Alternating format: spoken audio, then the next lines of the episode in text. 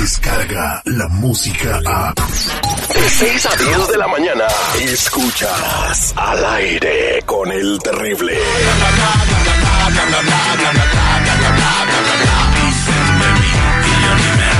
Pero cuando ven el fuego, corren luego, luego. Estamos de regreso al aire con el terrible al millón y pasadito con nuestra querida amiga Lupita Yeye de Tamaulipas para el mundo, la voz más sensual de la radio. Lupita, buenos días.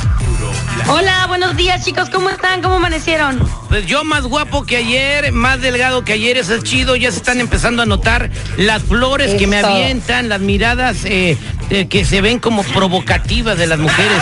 Me Ah, comen con los ojos y yo nada más digo, pues no, ni modo, No, no, no. que se queden deseando. No, pues eso está mal, ¿eh? La única que te tiene que, tiene que comer con los ojos es Jenny. Eh, la única. Pero no está ahorita, así que Calabaraja. tienen oportunidad. Pues mándale fotos. mándale fotos, hombre. ¿Qué pasa, Lupita Yeye? Buenos días. Buenos días, pues fíjate que te voy a platicar un chisme de tu tía Erika Buenfil, que, bueno, hace tiempo se había dicho, se había comentado, y ella andaba rediciendo este chisme por todos lados porque pues se sentía orgullosa, ¿no? Cuando alguien habla mucho de algo de lo que pasó consigo mismo es porque se siente orgulloso. Y resulta que Erika Buenfil, como sabemos, en el 2003 tuvo un romance muy fugaz con Luis Miguel. Y eh, la verdad es que las mujeres que salen con Luis Miguel dicen que después nos quedan muy bien, que es que después- traen problemas y que no sé qué. Yo no sé si esto sea cierto, gente, pero pues bueno, es lo que se dice. Y ahora resulta que en una nueva entrevista que tuvo para un programa de, de YouTube junto con Adela Micha, pues ella eh, le estaban preguntando que cómo había sido la relación con Luis Miguel y ella siempre diciendo que no, pues Luis Miguel es un hombre fantástico, Luis Miguel es el mejor y que tal, tal, tal. Hasta que llegaron a una pregunta muy, pues pues muy rarita que se pudo, se pudo interpretar de doble sentido. Le preguntaron, oye, ¿y de qué número calza Luis Miguel? A lo que Erika pues solamente pues empezó a reír y dijo, no, pues calza muy bien, pero no dijo en sí como qué número. Pero a ver, ¿de qué se estarían refiriendo? ¿Del zapato o de otra cosa que no puedo mencionar? pues de lo que no puedes mencionar. Entonces, Ay, ay, ay. eh, escuché que eh, hace unos días la Yuri eh, dijo que quería que le diera el sol, ¿verdad? Y precisamente no quería, no era que se quería broncear. Entonces, Yuri se quedó con las Ah, ganas y caraja. Erika Buenfil ya, ya supo lo que es que le pegue el sol. Lupita, buenos días. Pues mira, Ah, chisme hola. pasillo dicen que el atractivo de Luis Miguel dentro de Televisa no era de que era muy guapo, sino que realmente estaba zapatón el compa. Pero hay otras que salieron Y con él. por eso se le antojó primero a Lucía Méndez, una mujer ya madura, Que lo agarró a los 17 años. consolidada. Le dijeron, ¿sabes qué? Este güey vive lejos. Entonces, por eso. ¿No a- se la llevó el Lucía. papá? ¿Luisito Rey no se la llevó? Bueno, lo que dice la serie, pero bueno. No, la serie supuestamente primero le llevó una, una escort primero y después ya fue esta Lucía. Lucía. Ah, Es lo que dice la serie, ¿verdad? Ajá, Oye, pero- que por cierto ya va a salir la serie, ya va a salir ahora, eh, creo que en febrero sale la, La segunda número temporada. dos. Oye, y otra pre- otra pregunta, este, hay otros modelos que han dicho también en la televisión de que Luis Miguel, pues nada más se acostaba y ellas tenían que hacer todo el jale. Eso sí, es Era lo que se rumora, él. se dice. ¿Tú con quién estarías dispuesta a hacer eso? ¿Con Alan, el de la MS? Ah, y en otras noticias terrible. Vamos a pasarnos A otra ver, nota. espérate, espérate, Lupe. A ver, espérate, espérate. Guarda silencio porque te estoy escuchando que- tu viejo o qué. El que calla otorga, ya dijo todo. Ya, o sea. Hasta Ay, llevaba. ¿cómo son de chismosos? Diría el mini Terry, ¿cómo te gusta el chisme? Diría José José, el que calla otorga y sé que estás enamorada. Pues soy nada más, una- Lupita, nada más tienes que decir Soy una sí o no. señorita. Si estuviera Este- Alan de la MS, tú le harías todo el jale, nada más hay un sí o un no. No, no, no le haría Mira. todo el jale yo, tiene que ser mutuo. Ah, bueno. Mira, si llega Belinda y me dice hazme todo el jale, yo se lo hago con mucho gusto. Hoy nomás. Ay, no. Ay, no, pues es que Belinda es Belinda. Pero bueno, ya, ya, ya, ya. Porque luego voy a terminar divorciada y se cancela la boda y todo eso. Y no, no, no, no. Si es por el gordito barbón. Se le va la green card. ¡Oye! Ay, ¡Qué bárbaro! Bueno, vámonos a pasar a otro chisme también muy fuerte que traigo y es que bueno, pues sigue la polémica con todo la- lo sucedido del pasado fin de semana con el terrible accidente de Kobe Bryant, Bryant, ¿verdad? No, no sé pronunciar muy bien. Kobe apellido, Bryant. Kobe Bryant. Kobe Bryant. Ok, no lo sé pronunciar muy bien, pero ustedes me entendieron. Resulta que eh, siguen saliendo más eh, información, que sí ya salió el video del helicóptero, que sí ya salió la, la última llamada. Y ahora también, pues, eh, vamos a platicar acerca de las personas que iban dentro del helicóptero, que además de, de que pues era ese famoso jugador y su hija, había otras personas que también tienen familia, pero que no se han dado a conocer mucho. ¿Por qué? Por el simple hecho de que pues no son tan famosos como este jugador. Y uno de ellos es que tenemos un audio de una entrevista que le hicieron al esposo de Cristina. Cristina es una mujer que iba con ellos, que en sí era una súper amiga de la familia y que pues también murió en ese terrible accidente. Esta entrevista eh, se lo hicieron al esposo y bueno, pues es eh, hecha por el reportero David Valadez.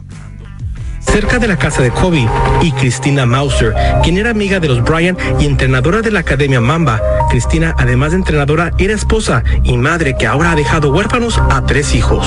Gracias por dejar al gordo y a flaca estar aquí en tu casa. Eh, no te puedo preguntar cómo te sientes porque sabemos cómo te sientes. ¿Cómo has estado pasando estos últimos días? Los últimos días ah, era muy difícil, difíciles para mí. Ahora mi esposa no está, es muy difícil, especialmente con mis hijos. ¿Cómo te llegó la noticia?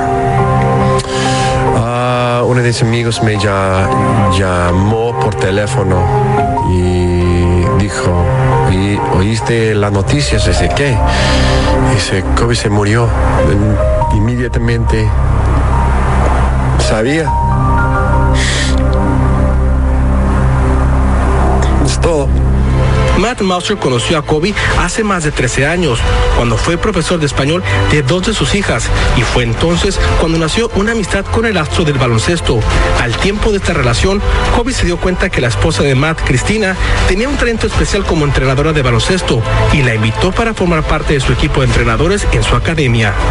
Kobe es un- una, una persona increíble y era muy, muy ah, amable con mi esposa. Le dio una oportunidad para mi esposa increíble para entrenar.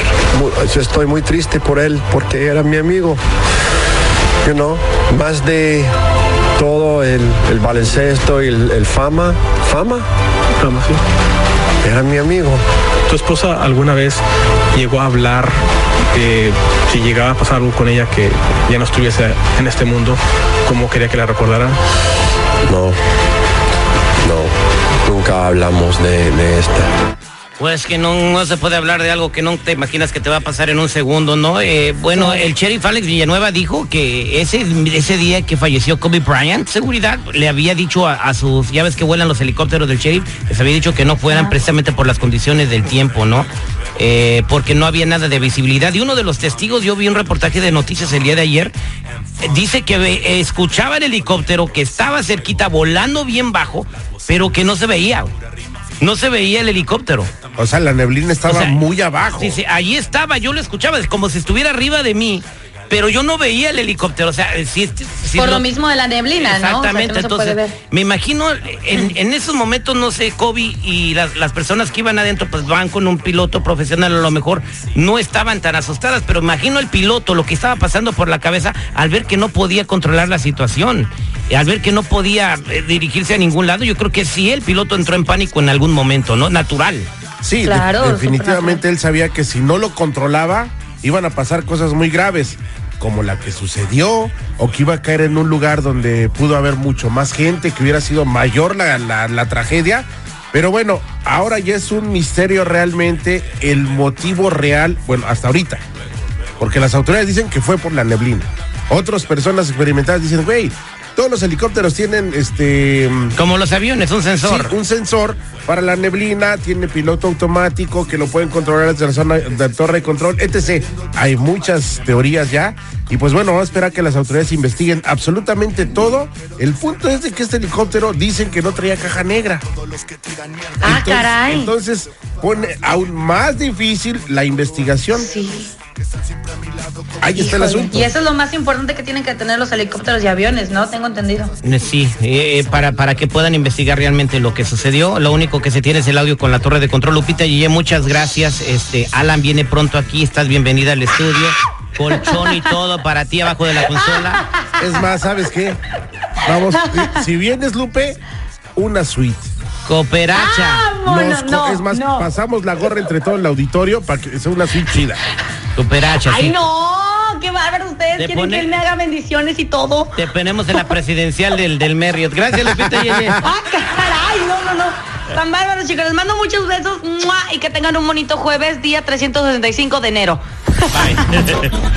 Descarga la música a. Escuchas al aire con el terrible. De 6 a 10 de la mañana.